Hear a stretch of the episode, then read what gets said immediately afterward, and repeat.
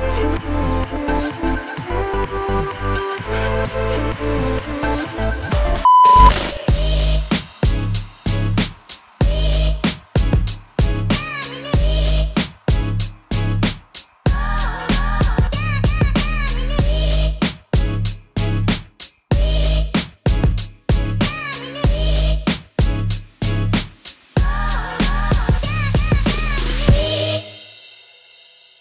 Bienvenidos, señores, nuevamente a su podcast de negocios, Pesos Pesados. Bueno, Pati, yo estoy mega contento hoy. Yo estoy hasta nerviosa hoy porque tú sabes que aquí hemos, hemos cambiado un poco Hay- el, estudio hay un hoy. ingrediente diferente. hay un ingrediente, un ingrediente diferente. eh, y estoy contento porque nosotros grabamos un episodio ayer eh, y esa persona que, que lo dijimos en, en el podcast, dijimos que él había comenzado su, su podcast eh, para el mundo de construcción y, y de ingeniería y de arquitectura y demás. Eh, y de ahí surgió, estuvimos conversando de varias personalidades y hay una personalidad que surge que ya él iba a entrevistar. Entonces, nosotros, eh, la verdad que nos pusimos un poquito fresco. Y le dijimos- Porque lo teníamos en nuestra lista de Sí. potenciales invitados. Entonces dijimos, bueno, pero ¿y por qué no hacemos ese proyecto juntos? Claro. Y Nos eso- pegamos en buen dominicano. Sí, sí, sí. Entonces, aquí Y- y- tenemos... Y, la verdad es que no lo podíamos hacer ni yo solo, ni tú solo. Para este peso pesado Ah, necesita- había que armarse en valor No, te- y armar un buen yo equipo. Solo, yo solo no podía. Eso fue, lo, eso fue lo que le pasó a Fafico ayer, que él vio la dinámica, tres hosts, yo como que voy a necesitar refuerzo. Y viene un peso pesado, vamos, vamos, vámonos con, con más gente. Y recuerda que no hay hormigón armado sin hormigón y sin acero. Entonces se necesitan de las dos partes. ah, Sí, sí, sí, wow, sí, sí, sí. me No, coge ahí, ya. primera frase. Bueno, señores, el primero que escucharon es a Fafico, el que ustedes vieron en el episodio de ayer, el señor Rafael Aibar, eh, que es host de Aibar and Friends, eh, el, el podcast eh, de la constructora Aibar, que lo pueden ver a través de YouTube. O sea, este episodio de Peso Pesado es el primer episodio de Peso Pesado grabado. Nos pueden escuchar a través de Spotify a nosotros, eh, a través de Peso Pesado, pero pueden verlo a través de eh, el canal de YouTube de Constructora Ibar. Y ese es Fafico, nuestro guest host y colaborador de este episodio. Y, bueno, presenta tú mejor el invitado. Estrénate, tú- tú- estrénate, tu- estrénate. Tu voz vegana, amigo. No. Bueno, Esto se va desarrollando, ¿eh? Poco a poco.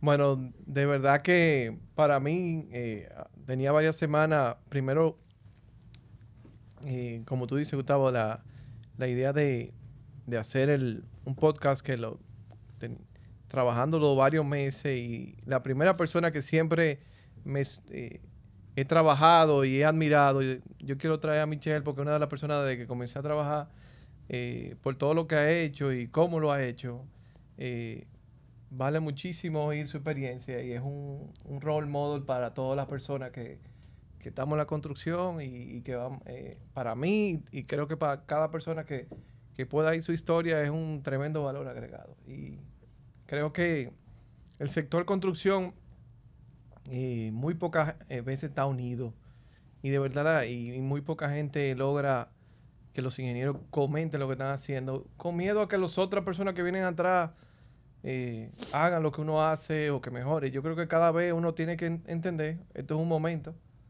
y, y realmente lo que uno quiere es que el que venga atrás sepa qué uno hizo y, y cómo yo puedo lograrlo. Y Michelle es una de las mejores historias que uno puede oír a, eh, a través de la construcción y creo que no hay más que decir que de verdad que muchas gracias por estar aquí y a ti y en conjunto, hacerlo en conjunto, de verdad que muy feliz. No, y va muy alineado porque creo que lo que tú acabas de decir es exactamente la misión de pesos pesados.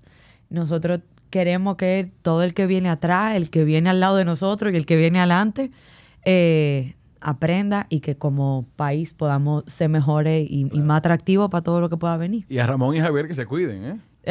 bueno, Fafico le está gustando el asiento, le está gustando el estudio, o sea que... No, nunca. Pónganse la pila, Javier y Ramón, ¿eh? Pónganse la pila. Señores, vamos a dar la bienvenida formal al presidente de AGECO, eh, Michelle Sash. bienvenido, gracias, por Gracias, estar gracias. aquí. Yo la verdad que eh, acojo esta invitación con, con mucha humildad y mucho orgullo por la introducción de Fafico. Eh, a Gustavo, a Patti, eh, gracias por, por la invitación de igual forma. Y aquí estamos para compartir unos minutos de, de toda una experiencia de vida y con mucho gusto, por supuesto, poder aportar eh, esas experiencias y, y, por qué no también, como decía Fafico, a esa juventud emergente y profesionales en proceso, que uno pueda dar luz a cualquier inquietud que ellos puedan tener en este camino, que es arduo, porque el camino, luego de los años y luego de la siembra, es que los frutos se ven, pero antes de no se ven. Y yo creo que es un buen momento y una buena oportunidad para compartir con ustedes todas esas experiencias. No, buenísimo. Y, de, eso, precisamente se trata, de nosotros, y como, veníamos hablando fuera de cámara, es muy fácil ver las obras que, ya ejecuta hoy en día, que, que, lleva a, y lo hace una realidad. Eh, y hoy lo que, o sea, la misión de hoy es nosotros conocer cómo, cómo usted llegó ahí, cómo la empresa llegó ahí, cómo su equipo llegó ahí, eh, de dónde sale todo esto, cómo te inicia su, su, trayectoria profesional, eh, cómo fueron esos primeros días a nivel académico, luego ya hands-on ahí trabajando, para que la gente se dé cuenta también de, de que esto conlleva sacrificio, de que conlleva trabajo y, y, nada. Nosotros yo, mismo no la, yo no me la sé entera, Michelle. O sea que... ¿Cómo arranca no, Michelle? Acomódense. es una anécdota sumamente interesante y pocas personas la conocen. Eh, de hecho, el mismo Fafico, como dice, eh, mi familia sí, sí la tiene, la tiene en, en su haber. Y me encantaría compartirla porque muchas veces después que uno sale del colegio, uno no necesariamente está claro de cuál es su pasión y cuál es su, la carrera que quisiera desarrollar. Terminando mis años del colegio, yo era bastante bueno en matemáticas, pero mi papá deseaba que yo fuera médico. Resulta que yo no puedo ver sangre. Y me llevó donde su interés, su interés era tan marcado que me llevó donde un amigo médico para que yo pasara una semana con el amigo viendo los enfermos y demás. Y una vez llegó un paciente desangrándose y al que hubo que atender fue a mí, no al paciente. El médico le dijo a mi papá, olvídate de eso, que el muchacho no da para esto. Posteriormente, al ser bueno en las matemáticas, los mismos profesores me alentaron a estudiar otra carrera que no sea administración de empresa. Porque si no iba a ser médico, mi papá lo que quería era que yo continuara la tienda. Yo vengo de una familia de comerciantes, de emigrantes, yo soy primera generación aquí en República Dominicana, y yo me crié en una tienda. Entonces, de no ser médico, lo que continuaba era pues estudiar administración y dedicarme a los negocios de la familia. ¿De dónde, de dónde vienen sus padres? Libaneses. Ok. Ok. Ya, mira, no, habíamos tenido libaneses. Árabe hemos tenido. Árabe, sí. bueno, el tema árabe es muy genérico. Yo te garantizo que de esos árabes deben haber o libaneses o palestinos o sirios, pero al final del día tienen una, una, una descendencia específica. Cuando yo hago mi tarea y digo, pero es que yo no veo nada que yo pueda estudiar diferente administración de empresa. Y empezamos a escuchar en el colegio las orientaciones profesionales que se daban en ese entonces. Cada profesional de cada área iba e impartía su experiencia y trataba de motivar a esos estudiantes para que puedan identificar cuál es la carrera que ellos les gustaría. Cuando toca la de administración de empresa, yo la oigo sin parpadear. Digo yo, pero esta es mi carrera. Yo, ¿qué más voy a tener que pensar? Esta es mi carrera. Y al final, concluye el orador diciendo, a pesar de yo dedicarme a la administración de empresas, yo soy ingeniero civil. Ahí cambió mi rumbo totalmente. Yo dije, pues yo voy a estudiar ingeniería civil y me voy a dedicar posteriormente a la tienda. Estudié mi carrera, me apasionó mi carrera y posteriormente cuando me graduó, que ya en teoría voy a ir a la tienda, mi novia era hijo de ingenieros y arquitectos. Y uno siempre tiene la previsión de tener un plan B. Y yo le dije, papá, yo voy a trabajar un par de años, porque después de graduado, creo que si no tengo la experiencia, realmente no voy a poder ejercer la ingeniería civil si fuese el caso en algún momento, en caso de que la tienda o los negocios no vayan bien. Y uno poder tener ambas alternativas. Y él me dijo, bueno, pues no me parece mala idea. Yo, después de esos dos años, van 30. Entonces, eh, definitivamente en la vida... Eh, por la tienda iba de ratico. Por la tienda iba de ratico. Casi de cliente. y en los años ya 2003, 2004, pues decidimos cerrar la tienda y hoy día tengo el privilegio de contar con mi papá eh, como gerente de la división de equipos. Mi papá que maneja todo lo que tiene que ver con los equipos del de, la, de la constructora.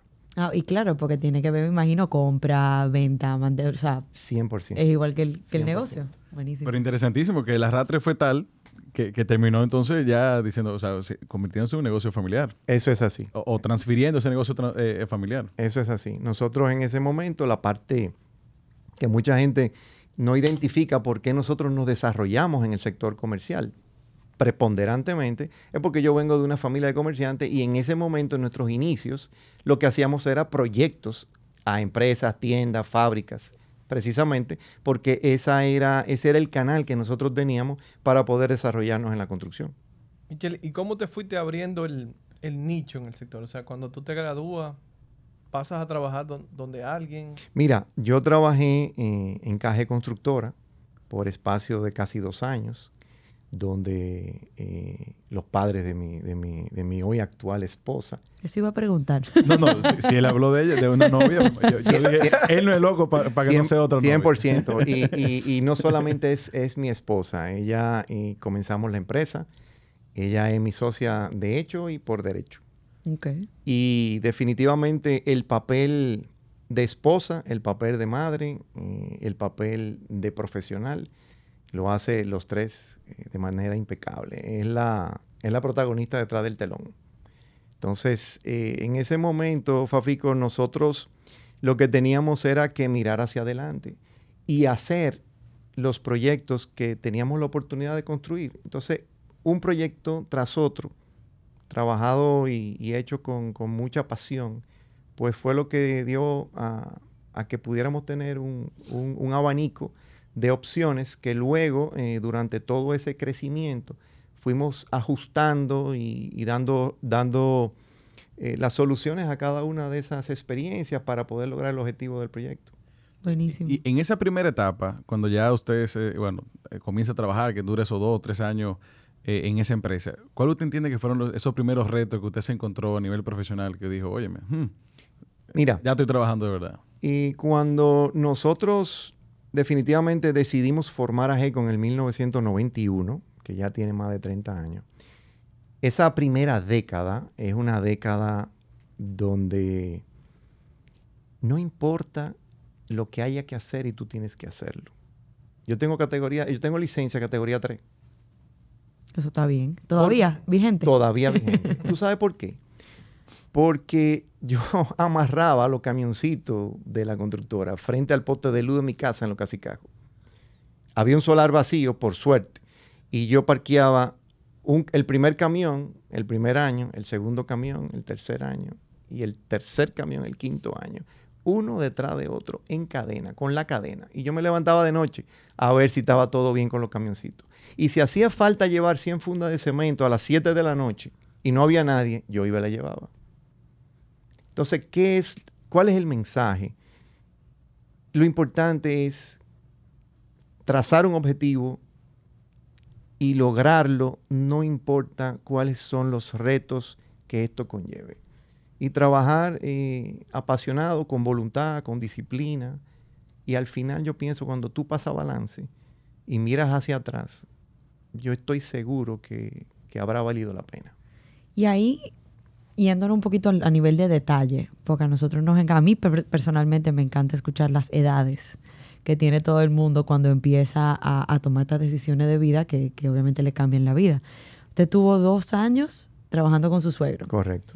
¿Qué edad más o menos tenían cuando decidieron abrir la empresa? Y Y creo que ayer lo hablábamos en el episodio de, de Fafico. Creo que todo el que tiene amigos ingenieros, todos los ingenieros dicen, la dicen lo mismo. Me gradué, me lancé y ahora qué. O sea, como que ese primer paso, siento que para un ingeniero civil que tiende a veces ser un profesional independiente, puede ser un poquito más difícil de darlo. ¿Qué, qué pasó por su mente en ese momento? ¿Qué edad tenía? La primera pregunta. Y, y ese paso de ser, de trabajar con su, su, ahora suegro, o que ya fue su suegro, eh, a independizarse, a abrir la empresa, ¿qué, qué, qué conllevó todo eso? Nosotros, eh, cuando iniciamos la carrera, yo tenía 22 años. Trabajé los dos años y a los 24 yo formé a GECO. Yo formé a GECO porque había que tener una compañía. Ok. Y tú tenías que estar legalmente constituido para ofrecer tu servicio de ingeniería. Pero AGECO comenzó en la oficina que yo utilizaba para estudiar en mi carrera. AGECO empezó en mi casa. Y ahí, eh, con una computadora, nosotros hacíamos de todo.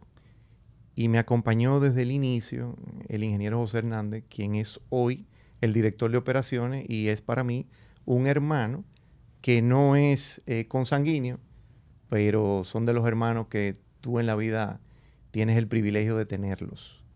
Entonces ahí nosotros duramos prácticamente casi cuatro años. Si tú me preguntas a mí que yo hubiese pensado que 30 años después íbamos a poder lograr los proyectos y la trayectoria que ha tenido la empresa, yo te mentiría.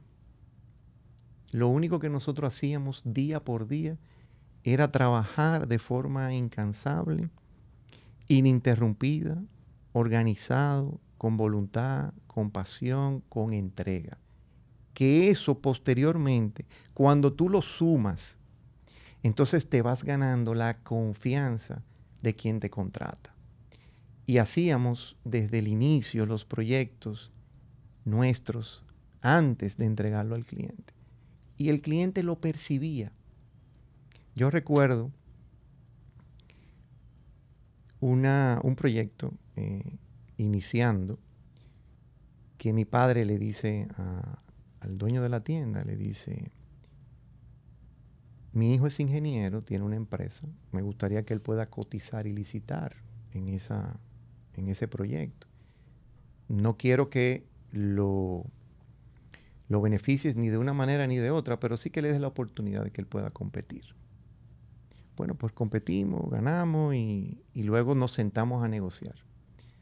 Y él me mira y me dice, vamos a ver si tú eres tan serio como tu padre. Automáticamente ya eso significó un reto para mí. No me importó si el, proyecto iba a dejar dinero o no iba a dejar dinero. Nosotros nunca hemos trabajado por dinero. Nosotros hemos trabajado por cumplir, por, por hacer los proyectos de una forma diferente, ponerle, ponerle un sello, eh, tratar de crear un legado. Y la parte económica, que es importante, yo eso aquí quizá parafrasearlo y transmitirlo a los jóvenes, la parte económica viene por añadidura. Cuando ponemos la parte económica en un primer plano, generalmente eh, el proyecto le falta algo. Entonces, nosotros hemos, hemos creído siempre en que cuando repetimos con el cliente, esa es la mejor forma de demostrar que lo hicimos bien. Y es la manera en la que nosotros medimos el éxito de esos proyectos. El cliente repitió, entonces es una buena señal. Lo estamos haciendo bien. No importa que en ese proceso quizá no haya sido tan rentable, pero en el próximo quizá lo sea. Y si no, en el otro, hasta que de una manera u otra nosotros podamos lograr ese equilibrio, pero dando como, como, como importante la satisfacción del cliente primero y luego entonces revisar el aspecto económico, porque no quiero decir con esto que no sea importante, pero debe, no debe formar eh, la... No, no, no puede tener la principalía a la hora de nosotros ejecutar un proyecto. Claro, no, y que son creaciones, o sea, la ingeniería es una creación. ¿tú, ¿tú, te viste enfocado desde el principio hacia un nicho? ¿Cómo, comenzaste básicamente, como decían tu padre, con la cosa comercial? ¿Cómo, cómo fue surgiendo? Vamos, Nosotros, tú sabes que esto es una carrera eh, que nosotros... ¿Tú una pensaste que iba hacia un lado y después, o tú te, te visualizaste como hoy tú estás del primer día? Nosotros hacíamos lo que había que hacer. No importa si fuese una caseta de planta, no importa lo que fuese. Había que trabajar a como de lugar. Nosotros, acuérdate que es importante cuando tú recibes esos valores de la casa, te ayuda mucho a tu poder eh, corroborar o, o- o manejar lo que es tu carrera. Recuerda que yo hacía tarea en un mostrador y en una caja registradora. Entonces yo aprendí lo que es la importancia de tener a un cliente satisfecho y a vender lo que habría que vender, no importa cuál fuese el producto. Cualquier cliente que se acercara a nosotros para cualquier proyecto, nosotros lo manejábamos, lo enfrentábamos y lo hacíamos de la mejor forma. Y evidentemente una de las cosas más importantes es tú la entrega a tiempo, que dentro de mm, los imprevistos que, que son característicos dentro de los proyectos, pues siempre tratábamos de, de poder estar a tiempo para que ese cliente se sintiera satisfecho. La primera década fue una década mm, donde nosotros hicimos casas unifamiliares, donde nosotros hicimos remodelaciones, proyectos comerciales, eh, y de todo, almacenes, fábricas. Luego nos fuimos dando cuenta de que para crear una verdadera industria de la construcción y poder tener una empresa de construcción, teníamos que reinvertir en ella misma. Lo que ella te daba, tú tenías que ser capaz de retribuírselo. ¿Y cómo es eso? Muy fácil. Dentro de un proceso de obra normal, tú tienes lo que son las excavaciones, los vaciados de concreto, los encofrados, dentro de ellos los hormigones, las grúas, eh, etc. Entonces, poco a poco, nosotros fuimos fortaleciendo a GECO para que sea capaz de estar integrada verticalmente en el mediano plazo y nos permita a nosotros poder acceder a otro nivel de proyectos. Porque en la medida que los proyectos fueron creciendo en esa misma medida, nosotros teníamos que prepararnos para poder mantener la calidad, el tiempo y todo lo que garantizaba el que nos contrataran a nosotros para que esos clientes sigan sintiendo la misma satisfacción, no importa la cantidad de proyectos o clientes que puedan haber. Entonces, hay algo todavía más importante que eso. Con grúas, excavadora, bomba de concreto y demás, sin el recurso humano, eso no es más que un grupo de hierro y motores. El recurso humano es la contraparte más importante que puede tener no solo una constructora o una empresa de servicio.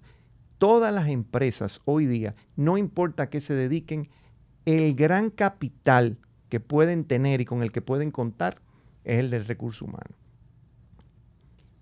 Así como les digo que fuimos adquiriendo los equipos para poder hacer frente a todos, a todos esos proyectos, de igual forma fuimos reclutando ese recurso humano que nosotros visualizábamos que nos debía acompañar en este camino. Y cuando yo digo reclutando, es porque yo lo hacía desde cero. Ustedes mismos. Nosotros mismos, y yo definí algo, yo dije, un buen estudiante debe ser mínimamente responsable, mínimamente inteligente, mínimamente serio. Yo no quiero a nadie con experiencia, yo lo que quiero es buenos estudiantes. Y nos dirigimos a varias universidades. Yo tenía en ese momento amigos que daban clases en la universidad. Y yo le decía, mándame currículum. Que yo voy a asumir a esta persona como, como parte de la familia de lo que uno entendía que quería lograr y aportar. Y te comento que Dentro de los ingenieros de la empresa, eh, todos esos, esos gerentes que hoy nos acompañan, la mayoría del promedio tiene 15 años. Con ustedes. Con nosotros. Y el director de ingeniería, que así como te mencionaba, eh, el, el, director de operaciones, que es el ingeniero José Hernández, que comenzó conmigo prácticamente desde cero. El ingeniero Máximo aquí, ¿no? Es el director de ingeniería de la empresa. Máximo comenzó con 20 años. Fue a hacer una maestría a España y yo le dije, yo aquí te voy a esperar. Y cuando regresó, así lo esperé y le dije, bienvenido de nuevo. Y Máximo ya tiene más de 20 años en la empresa. Entonces, él es otro hermano que no es de sangre, pero es parte de la familia de Ajeco, como nosotros la definimos, porque eh, los proyectos son batallas que tú tienes que enfrentar y la tienes que enfrentar con, con un gran equipo yo tengo el privilegio de, representar ese grupo de profesionales, pero definitivamente el, mérito es de todos. Eh, solo uno no lo puede hacer.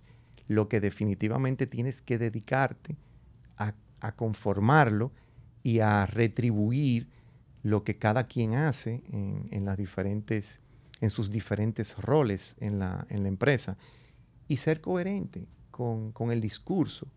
Eh, yo puedo decir que no solamente los ingenieros, los arquitectos, todo el equipo de trabajo de la empresa ha asumido la cultura de, lo que es un trabajo de calidad, de lo que es un trabajo de excelencia. Y yo siempre le digo, cuando visito los proyectos o tenemos cualquier tipo de reunión, ingeniero, mire, no salió bien tal cosa. No te preocupes, que la excelencia no se logra del primer intento. En el segundo lo vamos a hacer y si no, en el tercero. Pero hasta que no lo logremos, tenemos que seguir perseverando y persistiendo.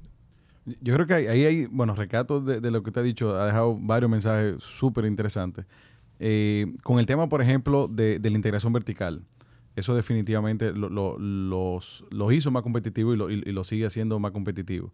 Y con el tema del personal, ese personal, eh, digamos, ese recurso humano joven, hay mucha gente que le tiene miedo a esa curva de aprendizaje, porque la verdad es que es un sacrificio. O sea, traer una gente con experiencia, quizá la curva de aprendizaje sea, menos tediosa, pero al final del día ustedes van adiestrándolo a, los valores, a, la forma de trabajo de, Ajeco y, la verdad que, es sumamente interesante el, ver que, en aquel momento, ya, porque hoy quizá más fácil eh, ver gente haciendo ese tipo de cosas, pero en aquel momento no necesariamente. Eh, y, y, ahí le pregunto, o sea, ¿en qué momento usted se dio cuenta de que esa estructura inicial ya no daba abasto y dijo, bueno, aquí ya nosotros tenemos que salir. Vino un proyecto grande que se vieron quizá con las manos atadas. Eh, ¿En qué momento te dijo, ya, o sea, tenemos que pasar, una excavadora. Tenemos que pasar al siguiente, el siguiente nivel? Yo quiero decirte que nosotros nunca esperamos que los proyectos continuaran creciendo para ampliar. Yo creí en la familia GECO, creía y creo en lo que estamos haciendo. Y esto es muy fácil. Eh, a nivel de fórmula, la variable es preparación. Entonces, si lo que falta es preparar para seguir creciendo, no esperemos que ese crecimiento llegue y nos lleve de encuentro. Nosotros, eh, después de la primera década, comenzamos a trabajar todo lo que es la integración vertical del equipamiento y, lo que conversamos del recurso humano y a fortalecer ese recurso humano, a empoderar ese recurso humano. Tú hablas con cualquiera de nuestros gerentes y tú casi piensas o sientes que estás hablando conmigo, porque ese es el ADN que nosotros tratamos de inyectar en AGECO. Servicio al cliente no importa lo que eso cueste. Lo del costo lo hablamos nosotros a lo interno. Al cliente es la satisfacción y que esté feliz contento. Después lo otro nosotros nos encargamos.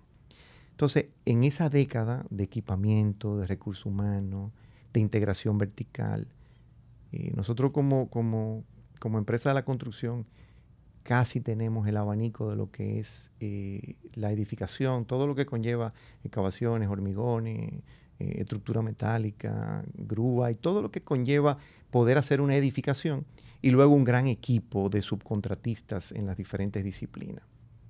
En esa segunda década, vamos a decir que nosotros nos terminamos de fortalecer.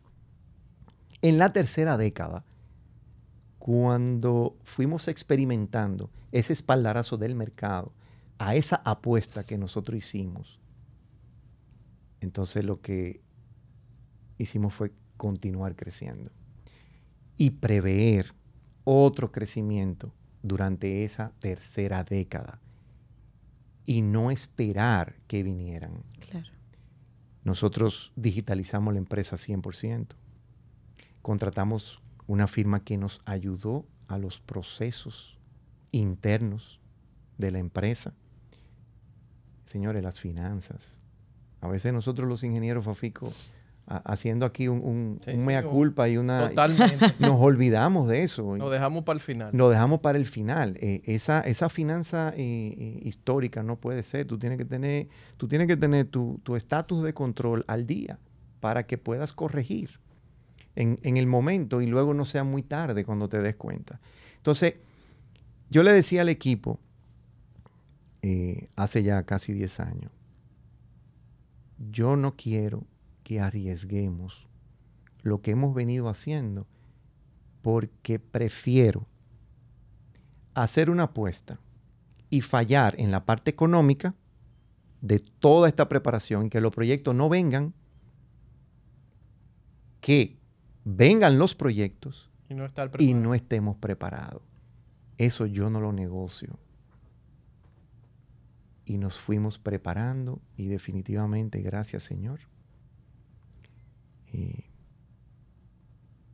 antes de la pandemia, veníamos bien, post pandemia en la pandemia no tenemos que hablar de eso, y post pandemia, pues definitivamente el mercado a nivel de la construcción ha emergido y, está muy optimista y nosotros tenemos que ser parte de ese, de ese crecimiento. Entonces, eh, estamos manejando, hemos venido manejando proyectos desde hace ya siete u ocho años. Y una pregunta, Michelle, dentro de la historia, ¿en qué momento comienza la promoción de proyectos? O sea, tú siempre está la parte de contratista, pero hay una parte en la historia. Claro. Ahí, ahí es, ahí viene la parte del comerciante. Tú no puedes tener los huevos en la misma canasta. Claro. Entonces ahí era plan A, plan B y plan C. Entonces nosotros en la parte comercial, después de la década, la primera década, nosotros desarrollamos nuestro primer proyecto que es eh, donde uno, uno, unos clientes que tenían el solar y, la verdad que nos dieron un espaldarazo y un voto de confianza. Y ahí me tocó conocer eh, a, un gran profesional, que es el arquitecto Pérez Morales. Nos conocimos, desarrollamos el proyecto. Con una diferencia de importante, eso tú me tienes como... Es, eh, una diferencia, sí, lo que pasa es que él, él es quizá eh, adulto en edad, pero en corazón, en corazón es, fuera de serie. Y ahí hicimos mucha empatía. Entonces, eh, continuábamos desarrollando ese proyecto. ¿Ese proyecto era residencial? Era residencial. Cuando en Piantini se podía construir cinco apartamentos. Wow. cinco pisos. Entonces, posterior a ese a ese proyecto construí mi primer proyecto ya de desarrollo independiente, que es el Diana Marcel. Eh, lleva el nombre de mi hija mayor. Eh, tengo el varón que me dice, papá, estoy esperando el Michel José. eso es después de la primera década, Michel. Eso es después, eso es, eso es en la segunda década. Y ahí entonces eh, también ya el arquitecto Pérez Morales y, el ingeniero Fernández Pay creamos lo que es la inmobiliaria, el Hash Pérez Fernández Pay, donde desarrollamos de manera conjunta los proyectos, varios proyectos ya que son torres residenciales que están en, Piantini. Ese era un, área dentro de nosotros que, estábamos desarrollando y que, que era una división que no, la, la llevábamos muy, muy exitosa con una unión y en un momento se vio, mucho, porque era el centro de Piantini, correcto. las construcciones, los principales edificios ahí en Piantini estaban ahí, o sea que fue un, momento de mucha visión de, todos esos edificios. Así es, eh, y sin embargo, eh, también nosotros... muy bien hecho. Gracias. Eh, de- era, era, era, eh, era un grupo profesional donde, donde no había forma de no hacerlo. Porque si yo tenía cualquier omisión, eh, la veía eh, Juanín y si no la veía Manuel y entre los tres definitivamente que, que hacíamos, hacíamos una buena química y personalmente los tres eh, nos consideramos hermanos, aunque ya eh, no estamos promoviendo eh, nosotros de manera conjunta, eh, ya cada quien lo hace de manera independiente, pero, pero em- creamos una, una relación de hermandad que continúa y continuará por siempre. La familiaridad eh, a través de ese trabajo donde cada uno vio los valores del otro, pues eh, no- no- nos acercó como, como amigos y como, y como seres humanos que, que, que, apreci- que nos apreciamos mutuamente. En- entonces, eh, Ajeco no dejó mm, de, de ser contratista. Desarrollando los proyectos, pues también nosotros continuamos nuestros trabajos por contrato y seguimos también creciendo en el ámbito comercial, corporativo, industrial, en todo lo que conllevaba una contratación a tercero. Y evidentemente, eh, Deyanira, mi esposa, juega un papel preponderante en, en todo esto, porque ya sea que el proyecto se diseñe dentro de la empresa desde cero, o el cliente venga ya con su diseño preestablecido, nosotros le agregamos valor. Y ese departamento de diseño que ella lidera es el eslabón perdido entre el contratista y el arquitecto del cliente, que muchas veces ese contratista es ingeniero puro y definitivamente que hace falta un bálsamo entre ambos. y eso lo representa ella con un gran equipo de, de diseñadoras y de arquitectos que, que la, que la apoya, que ha tenido la misma, la misma eh, trayectoria que, que Ajeco, donde ahora mismo tenemos a Angie Genao, que es eh, como mi hija, como la hija de ella, porque entró también siendo muy joven desde, desde cero. Eh, y todo un, un- gran equipo eh, dentro de, lo que es eh, la empresa en todos sus en todo su departamento, la contabilidad por igual y todo lo que son lo- lo- los procesos que conlleva a, a un producto terminado como el que nosotros queremos siempre brindarle al cliente y buscamos todos los días ver cómo mejorar, porque eso sí es importante. No dormirnos y, y- y creer que ya estamos en el, en el, en el punto de equilibrio o, o- o que llegamos a la meta. La meta eh, en, en tema de trabajo y trayectoria eh, no existe. La meta es algo que siempre uno tiene que irla viendo más adelante, eh, constantemente, día tras día. Buenísimo. Ahí quiero echar un, chin un poquito para atrás porque me llama muchísimo la atención la historia que usted hizo al principio, de la persona que vino a hablar al colegio sobre administración de empresa que resultó ser ingeniero civil. Y la razón por la que me llama mucho la atención es porque mientras usted va hablando, yo voy visualizando un business plan. O sea, empezamos con verticalización, recurso humano, luego la parte de diseño, el servicio al cliente, y se ve todo como tan bien pensado a nivel administrativo, que creo que, que no tiene nada que ver con ingeniería al final del día, sino de administración. Y me surge la duda, y, y como lo tiene, como la historia va, primera década, segunda década, o sea, me, me- encanta como todo va como encajando a nivel negocio, que al final eh, de eso se trata también pesos pesados. O sea, ¿cómo ustedes en esa primera década ¿qué- ¿cuáles fueron esos retos que le fueron diciendo necesitamos verticalizar? ¿Cuál fue el reto que dijo, no puedo ser yo el que, el que maneje el camión que está parqueado al lado de mi casa? ¿Cuáles fueron esos, esos puntos de, de- de inflexión que llevaron a esas grandes decisiones que ahora suenan como un business plan, como que fue planificado cuando usted tenía 22 años? Digo, no sé si fue así, pero algo me dice que no fue así. Que, que, ojo, suena fácil, pero después lleva la empresa eh, como ustedes la llevaron al inicio, o sea, el- ese paso de delegar no es fácil. Claro. Y más cuando, cuando uno anda buscando esa calidad y decir, oye, pero yo estoy acostumbrado a hacerlo yo esto y a, y a evaluar esto y a supervisar esto yo. O sea, como uno comienza también a desprenderse y también a, a Señores, crear. y, y crear el- el- lo que logra Ajeco en el tiempo, la calidad, eso en, en- en- en el sector que nosotros manejamos, ¿sabes? Eso, eso son variables muy difíciles de conseguir. O sea que eso es sumamente difícil y es algo que siempre ha estado en la trayectoria de, lo- de- de todo lo que ha hecho Michelle. Mira, eh, voy a comenzar hoy 2022 y de, Ajá. y de repente me voy a ir 30 años atrás.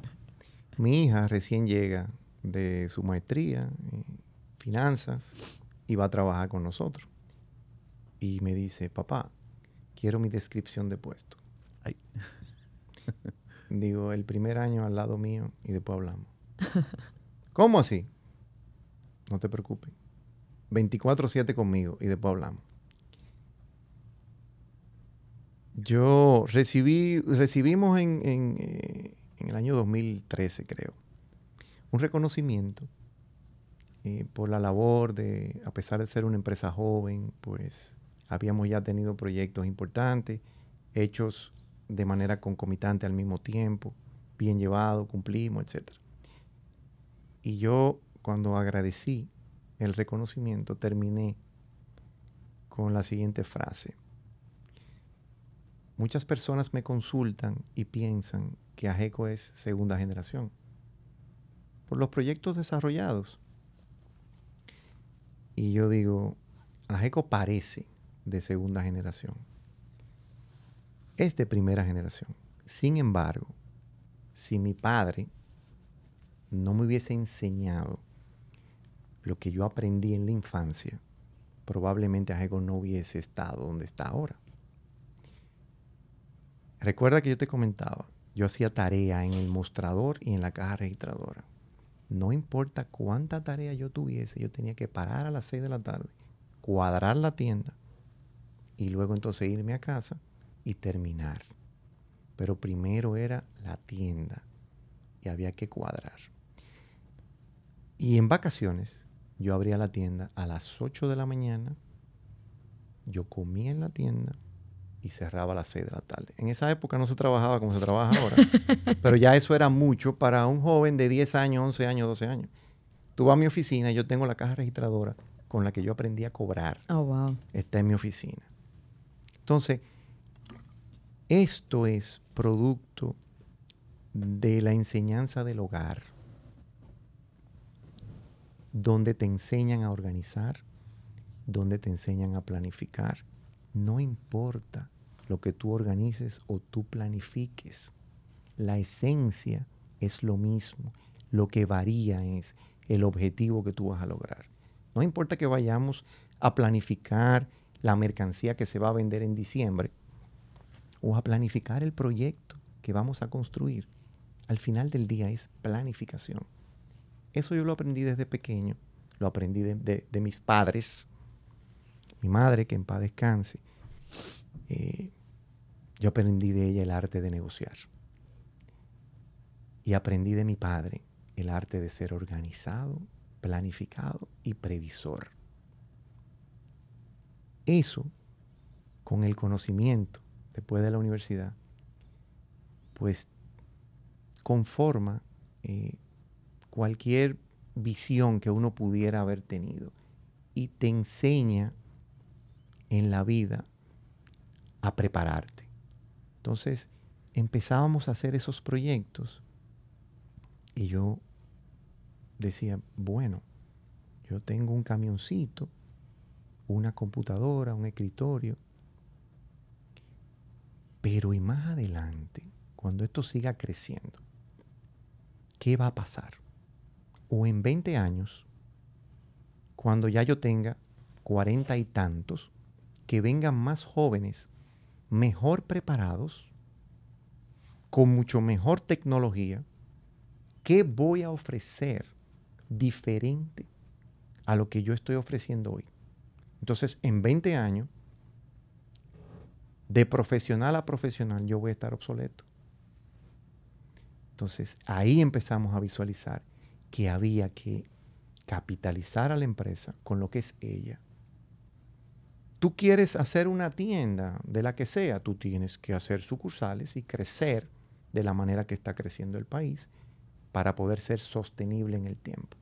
Una constructora, crecer con lo que tú haces para hacerlo cada vez mejor. Y yo soy un fanático de la industrialización. Yo desde que vi la primera grúa, yo me, me enamoré de lo que es la tecnología, me enamoré de lo que es la digitalización.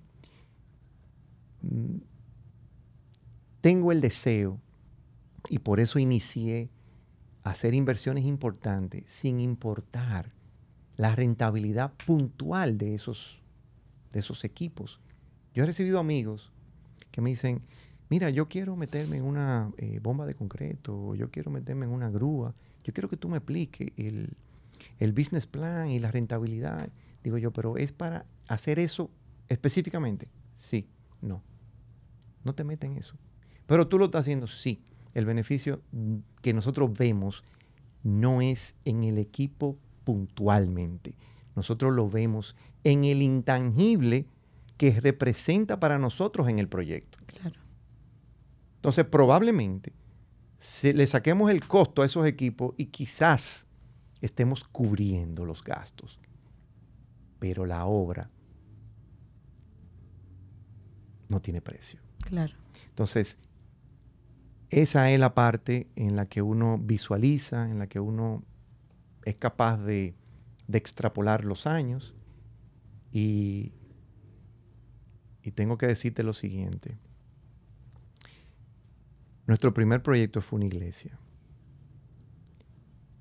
yo no, yo vengo de una, de una familia cristiana, pero acuérdate que, mi papá es comerciante y mi mamá también. Y yo voy a hacer, yo, voy a hacer esta anécdota porque es importante. Ojalá que hable del, poder de negociación de su mamá, porque también me generó mucha, mucha curiosidad ese pedacito. Mira, mamá, una vez yo dejé ir a un cliente y me llama. Me dice, ¿qué pasó? ¿Por qué se fue ese señor? No, mami, que él quería una camisa de tal color y, no la tenemos. No, mío. No. Tú tienes que convencerlo de que los colores que tú tienes, esos son los que mejor le quedan a él. Y si al final es la que quiere, es la que te pidió, entonces tú le dices, mira, ven que te voy a brindar un cafecito y tú vas a la tienda de al lado, busca la camisa y se la trae y se la vende. Hay gente que dura 30 años estudiando. Pues, sí, por eso. Entonces, esas son de las cosas que uno los va a enseñar, lo va, enseñando a uno en la vida para que tú no veas eh, obstáculos. Tú lo que ves es oportunidades de, mejora y de crecimiento y retos que al final no hay mejor no hay mejor meta que la lograda con sacrificio y que no existe sin sacrificio. Yo las metas y los objetivos que se logran sin sacrificio no los conozco, ni los quiero conocer. Cada vez que hay un negocio que supuestamente no, porque tú sabes aquí allí, no existe eso. Yo no, no estoy acostumbrado a eso. Yo todo lo que da resultado sostenible conlleva trabajo, conlleva mucha responsabilidad, conlleva mucha seriedad. Entonces, eso... Michelle, ¿cómo 10 años, 20 años, 30? ¿Cómo tú ves los próximos 10 años de ahora con tus hijos ahí? ¿Cómo tú ves estos próximos 10 años? Y esa preparación que ya yo sé que tú la tienes bien, bien visualizada. ¿Cómo, cómo tú ves a en los próximos 10 años? Eh, con esa integración más familiar, eh, ¿cómo tú ves? Me encantaría oír esa parte. Ya estamos trabajando en eso, en esa próxima década. y antes de entrar en responder puntualmente esa pregunta, como tú sabrás y comprenderás, tú no puedes crear o construir un edificio sin una buena zapata. Eso hicimos nosotros, mi esposa y yo, cuando tuvimos nuestros hijos. Poco a poco los fuimos formando con los valores que conlleva eh, hoy día, que yo creo que esa es la herramienta más importante que tenemos nosotros los padres para combatir todos los temas que ya que tenemos, que conocemos, que yo no quiero traer aquí eh, en este conversatorio tan agradable, pero que sí quiero dejar claro que, que nosotros nos corresponde como padres eh, responsables transmitirle a nuestros hijos lo que es el valor del trabajo, de la responsabilidad, la seriedad. Y, ah, Perdón, ah, ¿cuántos hijos tienen ustedes? Una hembra y dos varones. Okay. Entonces, eh, los dos varones están estudiando ingeniería. Okay. Hay uno ya que va para el cuarto año y el, pequeño está en su segundo año. Eh, mis amigos y mis relacionados me dicen, wow, qué suerte tú tienes. Sí, es cierto, yo cuento con la bendición de Dios siempre y yo lo ayudo. Desde pequeños, ellos estaban en una carretilla, estaban en una pala, estaban en una retro, estaban en una grúa y yo le enseñaba lo que nosotros hacíamos.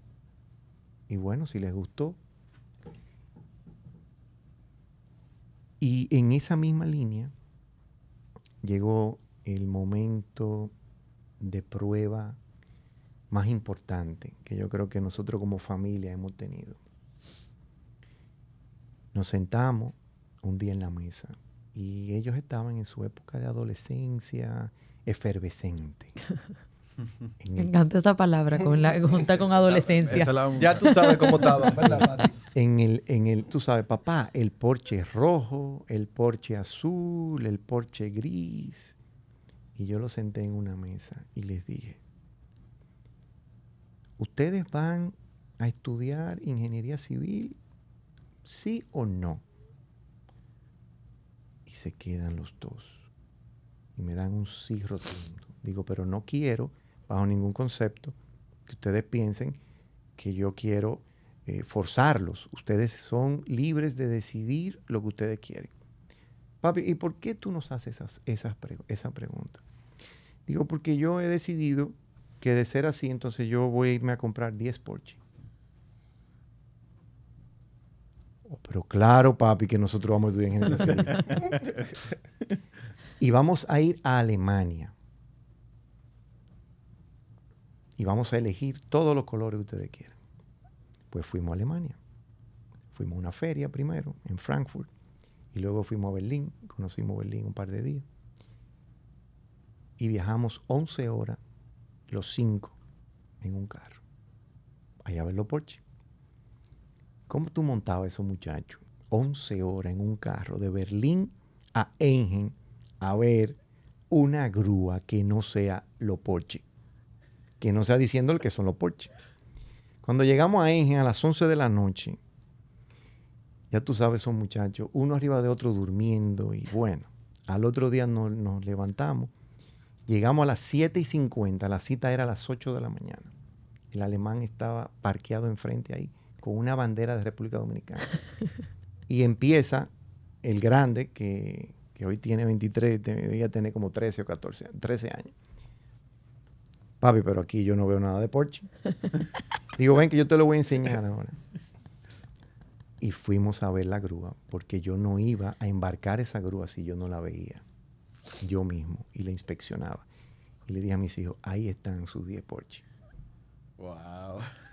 Para que lo pongan en perspectiva. Hagan lo que ustedes quieran. Ahí están los 10 ¿De qué color quieren la grúa? Entonces, como yo no me voy a comprar los Porsche, el día que ustedes puedan comprarlo, esa grúa se los dará. Y probablemente cuando se lo puedan comprar tampoco lo compren. Pero ya es una decisión de ellos, cada quien que tome la, la que corresponda. La enseñanza es que hay que sembrar en la empresa. Y probablemente la empresa te va a retribuir, pero también hay que saber cuándo es el momento de tú pedirle a la empresa. Entonces, esa grúa, a pesar de que los números tampoco daban. Pero es ahora mismo el equipo que más articula todos los armados y desarmados que giran alrededor de los proyectos nuestros. Y tú dirás, ¿valdrá la pena? yo te respondo, económicamente no, pero prácticamente sí.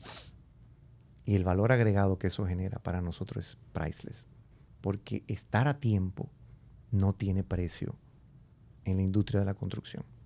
Entonces, esos próximos 10 años, Fafico, nosotros nos estamos organizando para que esa familia no consanguínea también comience a ser parte de lo que es el consejo directivo de la empresa y nosotros darle la participación que cada uno de ellos se ha ganado. Y mis hijos, a pesar de tener una herencia por derecho, no significa que la tienen de hecho. Ellos van a entrar y van a trabajar desde el principio y se ganarán su puesto en la empresa dependiendo del desempeño que tengan como profesionales y como ejecutores. Y se ganarán ese, eh, ese liderazgo por sí mismos, no porque sean hijos eh, míos, de, su madre o, el derecho que le corresponda por, por ser heredero de la empresa. Podrán tener su, su participación accionaria como corresponde, pero profesional tienen que ganársela. Y ellos lo saben. Ellos lo saben y cuando lo saben, tú le pones el dedo en el ojo, tú los retas. Y a veces a nuestros hijos, lo digo también para, los radioyentes que nos escuchan, a los hijos hay, hay, que, hay, que, hay que prenderlos. A veces tienen un motor impresionante, pero nosotros mismos no, no nos damos cuenta porque no lo encendemos. ¿Y qué significa eso? Que a veces hay que generar. Si no hay necesidad, hay que generar, hay que inducirla. Entonces tú tienes que darle limitaciones, aunque no, aunque puedas no, aunque puedan no tenerlas, tú tienes que crearlas para que ellos puedan ser creativos y tener eh, la, oportunidad de ver que no, que no siempre es así. Mira, nosotros tenemos una casa de la playa en, Palmar de Ocoa. Y Queríamos llevarte a otro sitio, pero me ha dado trabajo. mira, qué pasa. Mira qué pasa. lo, que él dijo de su mamá es una anécdota. Yo traté de negociar algo con, con Michelle, una casa. Y mira, yo creo que él cogió pena después. de dale la casa. Mira, ¿por qué yo soy débil con Palmar de Ocoa? Porque a pesar de que te despeja, no te desconecta. ¿Qué significa eso? Cuando mis hijos tenían cinco años, tres años, seis años, señores, nosotros somos los responsables de enseñar a nuestros hijos eh, el privilegio que tienen y, el, y, que, y que tienen que aportar de todo lo que Dios le ha dado. Pero no puede ser si no lo conocen. Y uno cree que ellos lo saben o lo conocen porque nosotros lo sabemos o lo conocemos. No es así. Y me sorprendió y yo comencé a despertar como padre cuando yo vi ese comentario, oí ese comentario. Yo salgo con mis hijos, cuatro añitos, cinco añitos, y pasa un niño descalzo y sin camisa, enfrente de nosotros. Y me pregunta, papi, ¿y por qué ese niño no tiene zapato y no tiene camisa? Ahí me di cuenta que es que no tienen la más mínima idea del entorno, del privilegio y que a pesar de que Dios los ha bendecido, uno tiene que formarlos a sabiendas de que también tenemos que ayudar a quien no tiene ese privilegio en la medida de lo posible y haciendo el máximo de nuestros esfuerzos, desarrollando un país. Nosotros lo estamos haciendo. Y hay un compromiso social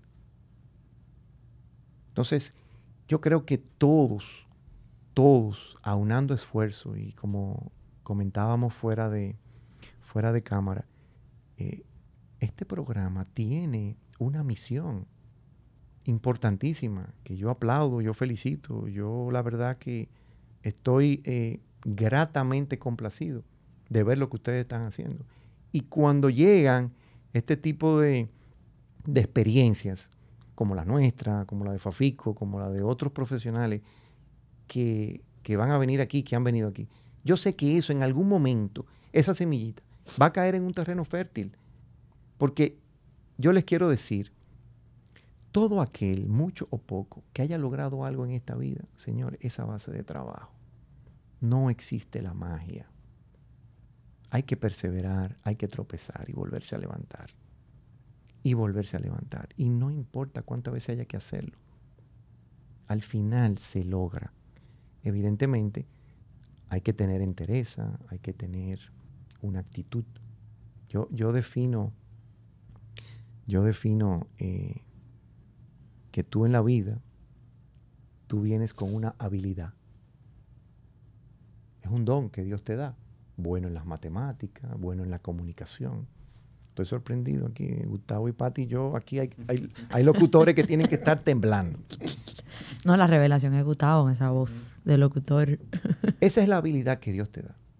Posteriormente viene el conocimiento, que te permite ir a una universidad y tú prepararte.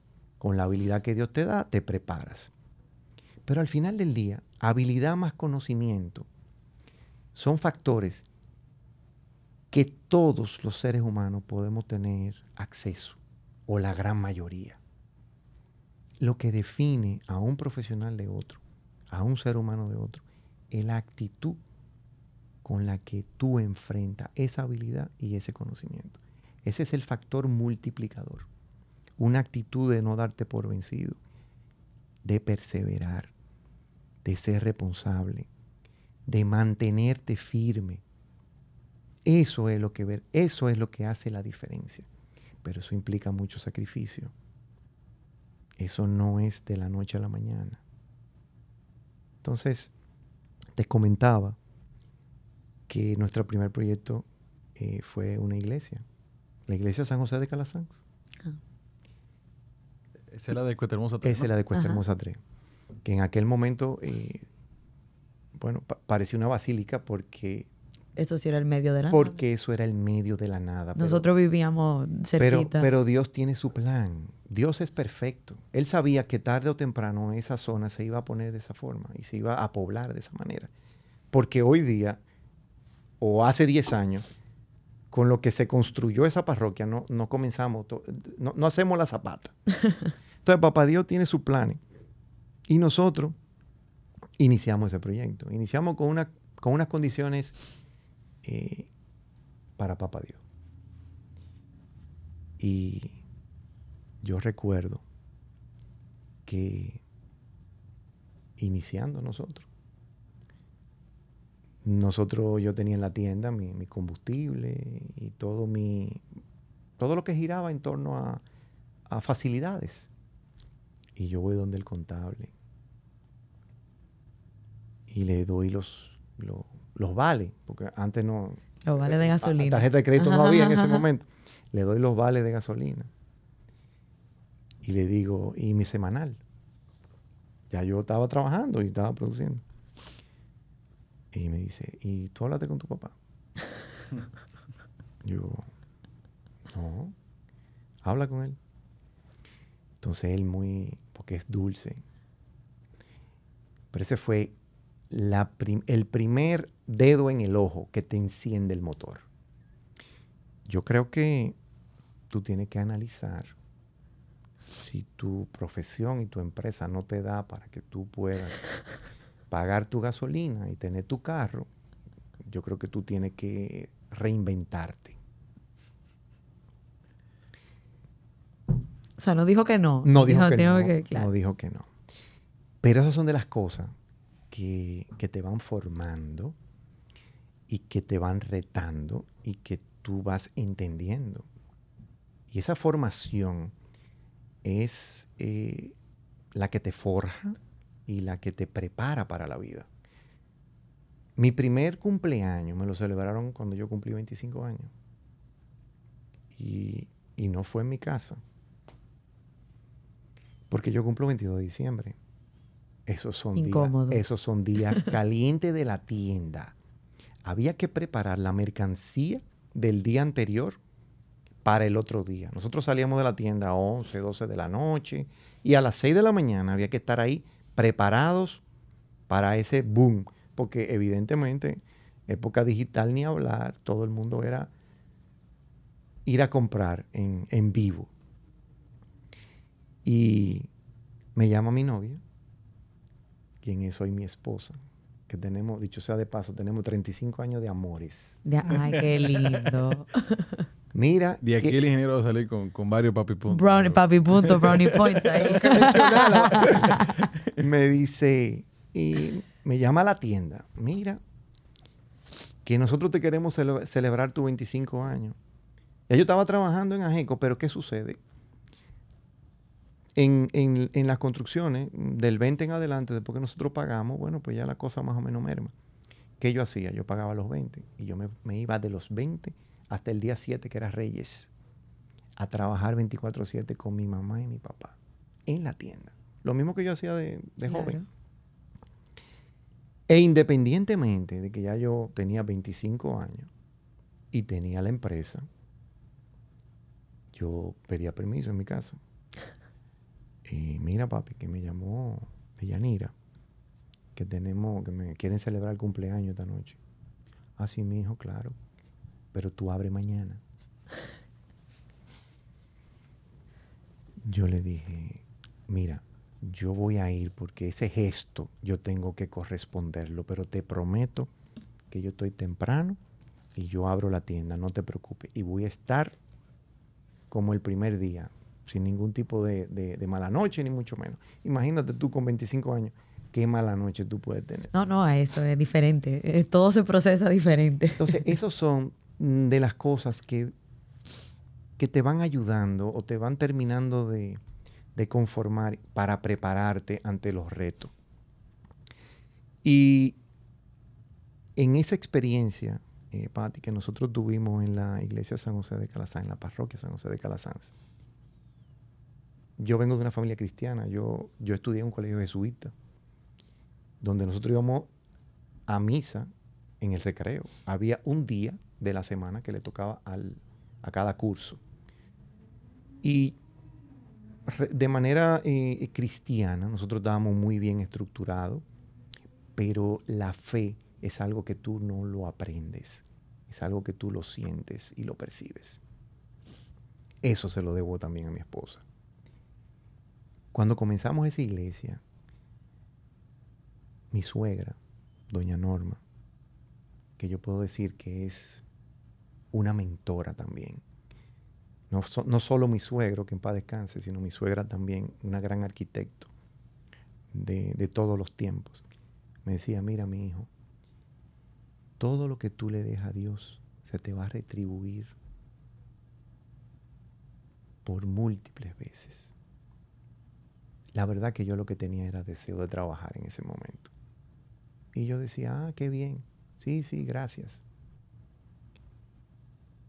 Sin embargo, yo no me había dado cuenta que Dios había tenido el detalle de permitirnos trabajar en su obra.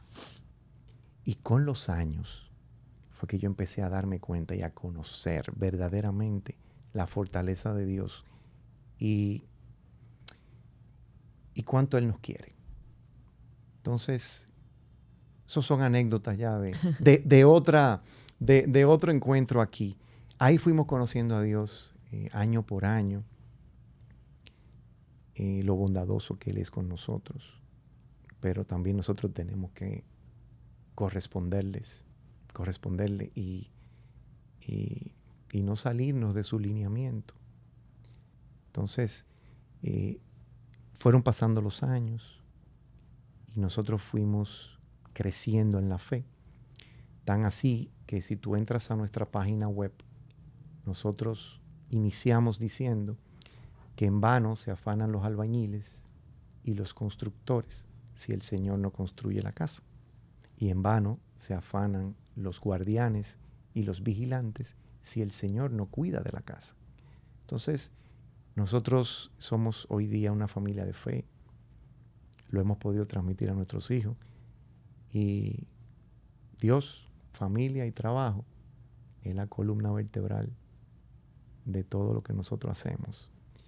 Y esos valores es lo que yo creo que no solamente transmitírselo a nuestros hijos y a nuestra familia directa, es lo que nosotros como empresa tenemos que hacer y demostrar con el ejemplo para podérselo transmitir a las diferentes generaciones, que haciéndolo bien, haciéndolo de forma correcta, se puede.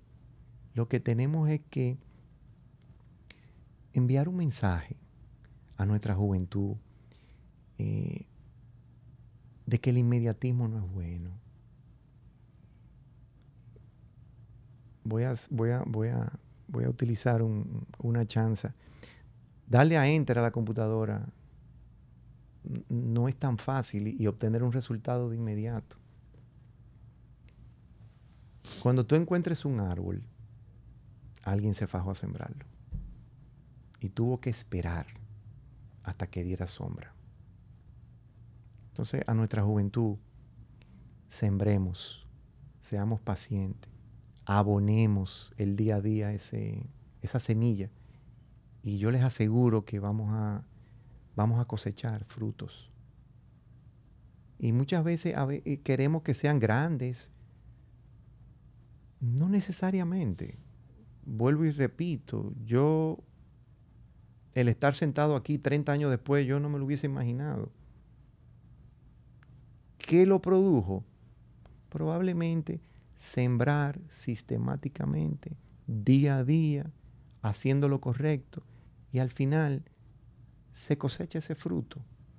Y eso nos compromete a seguir haciéndolo igual o mejor para que ese legado pueda continuar. Y hoy día, que la empresa tiene su segunda generación eh, aparentemente garantizada, pues enseñarlos a ellos que eso es la verdadera fortaleza de la empresa. No importa cuánto capital eh, suscrito y pagado tú tengas o cuánto eh, capital accionario pueda haber. Eso, eso va y viene.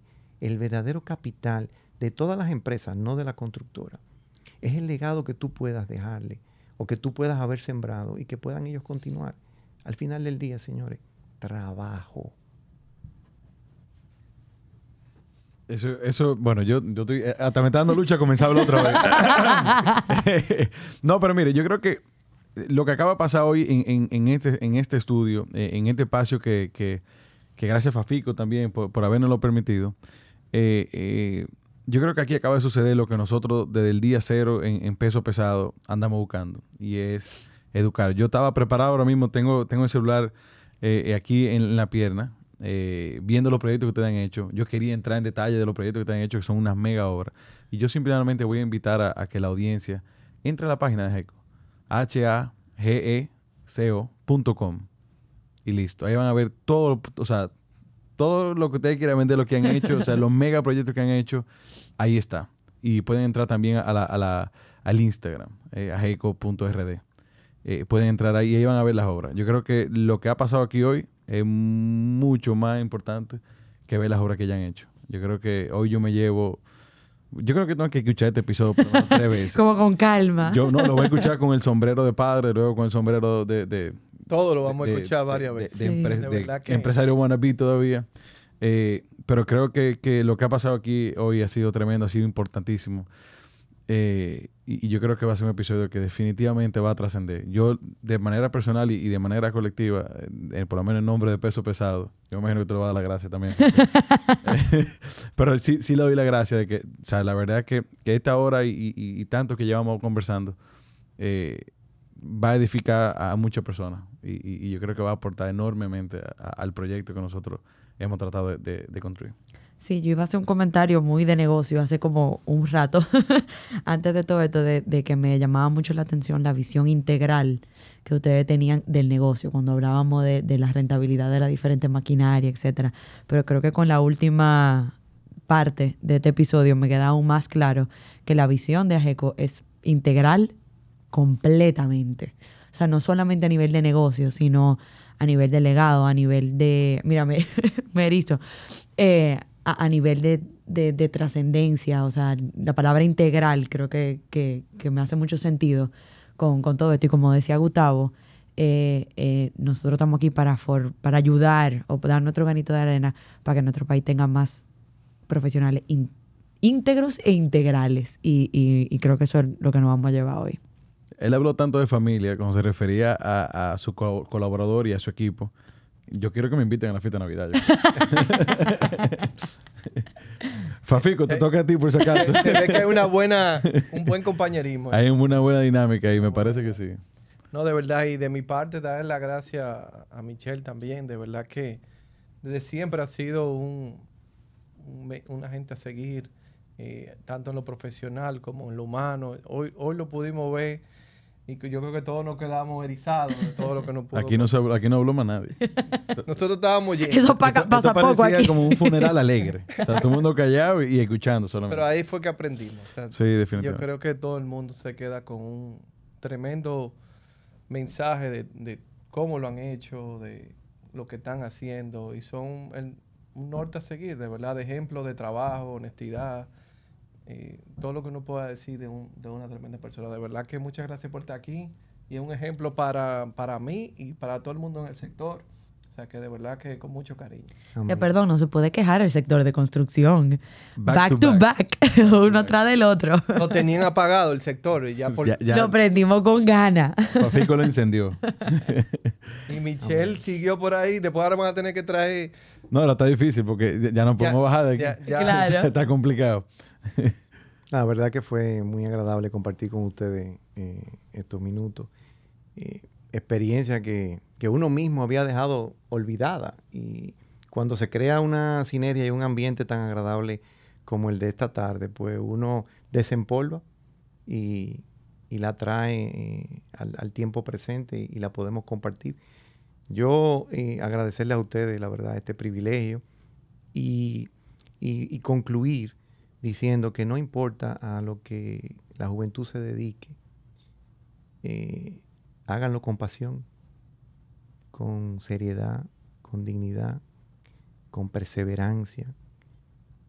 Y yo les garantizo que, que van a lograr su objetivo. Excelente. Muchísimas gracias. Muchísimas gracias. Muchas Señores, No, muchas gracias, Michelle. Sí. Un placer para... yo creo que, que yo estoy todavía como removido un poquito. Pero nada, señores, si han llegado hasta aquí, muchísimas gracias. Gracias eh, eh, eh, de verdad que a todos los escuchas eh, de, de Peso Pesado. Recuerden que este episodio está también en video en YouTube a través del canal de Constructor Aibar, eh, bajo su, su nuevo podcast, Aibar and Friends. Eh, recuerden seguirnos a través de Spotify, en, en Peso Pesado, en, también en Apple Podcast y en Instagram. Recuerden darnos follow, así se enteran de, de todos los episodios nuevos que, va- que van saliendo y que, y que bueno, un- miren este que cómo, cómo quedó. Eh, Se le olvida ya a Gustavo Google Podcast también. Google Podcast también, Y- que, que es más fácil incluso entrar. Correcto. Y pesospesados.do. Punto. Señores, la verdad que muchísimas gracias. Gracias equipo de Peso Pesado. Eh, gracias ingeniero, la verdad que, que increíble. Fafico, un millón de gracias. Y, Bienvenido forever, ¿eh? Para siempre. Ramón, Ramón y Javier están en peligro después de este episodio. van a tener problemas. Señores, nos vemos en la próxima. Bye, bye. Gracias.